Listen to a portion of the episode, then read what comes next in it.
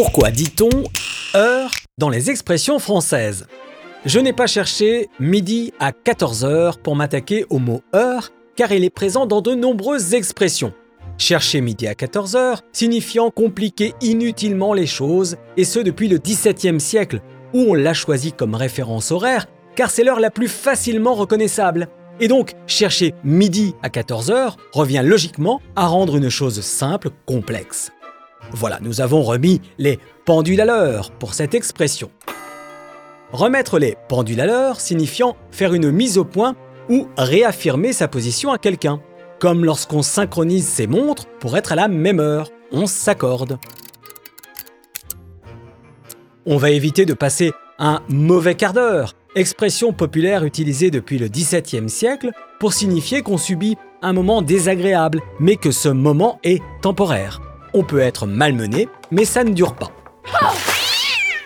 Comme dirait l'autre, à la bonne heure, expression familière synonyme de tant mieux, ça me convient, ou c'est pas trop tôt, quand on attend quelque chose avec impatience. On l'utilisait avant le XVIe siècle pour dire au bon moment, en opposition à la malheur, qui signifiait au mauvais moment. Ensuite, à partir du XVIIIe siècle, à la bonne heure a voulu dire heureusement, comme un soulagement pour arriver au sens qu'on lui connaît actuellement. Le sens de l'expression attendre son heure n'a lui jamais changé. Il a toujours voulu dire patienter jusqu'au moment le plus opportun pour soi. Qui rimera peut-être avec une heure de gloire, ce moment où on accède à la popularité, au succès, qui avec le mot heure insiste sur le côté temporaire. On parle aussi de quart d'heure de célébrité, où celle-ci est encore plus brève. Comme l'heure de pointe, cette heure où le monde afflue, où la fréquentation est la plus importante.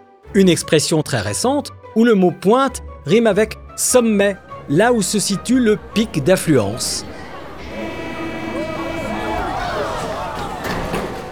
Cela peut être de bonne heure, c'est-à-dire le matin tôt. On disait autrefois de grand matin, le moment où le soleil vient de se lever. Pour empoisonner un ennemi, on lui servait autrefois un bouillon de 11 heures. Une expression du XVIIe siècle, fusion des expressions donner le bouillon, empoisonner, et voir sa dernière heure arriver. 11 heures étant la dernière heure du jour, on cherchait à faire vivre ainsi la dernière heure à son ennemi. Ça pouvait être à pas d'heure, c'est-à-dire tard, forcément après minuit à un moment où l'on peut danser un quart d'heure américain, c'est-à-dire ce moment où les femmes invitent les hommes à danser, expression née dans les années 70 avec la libération sexuelle, quand les femmes ont commencé à prendre des initiatives et briser ainsi les conventions. L'expression l'heure du berger désigne le moment où les amoureux se retrouvent quand la nuit tombe. Elle provient de la légende d'Endomillon, un berger qui avait obtenu la vie éternelle grâce à Zeus. En échange, il était condamné à une vie de sommeil et partageait ses nuits et ses amours avec la lune.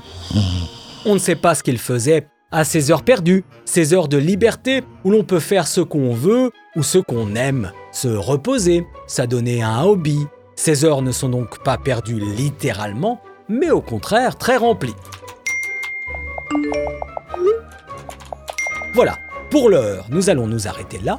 Pour l'heure, voulant dire pour le moment. À bientôt.